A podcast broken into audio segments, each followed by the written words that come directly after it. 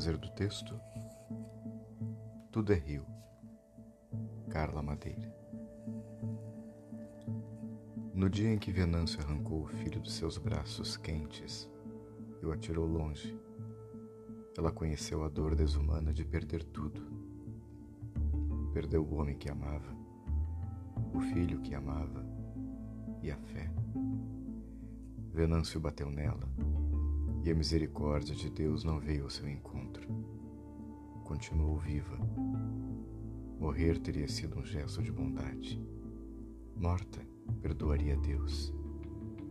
Queria em consciência não mais saber, não ter visto, não ter vivido. Mas ao contrário, o escuro estava aceso como nunca. Tudo estava lá no seu corpo, pesado e impotente, na sua alma ensangrentada não esqueceria.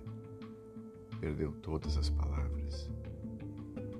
Venâncio saiu de casa com o filho nos braços enquanto Dalva, no chão, tentava se levantar. Queria ter forças para buscar, proteger o filho, para correr atrás de Venâncio, mas o corpo não obedecia. Tinha gosto de sangue na boca e os olhos não se abriam. Mesmo assim, arrastou seu peso Tentou ficar de pé nas pernas trêmulas. Caiu.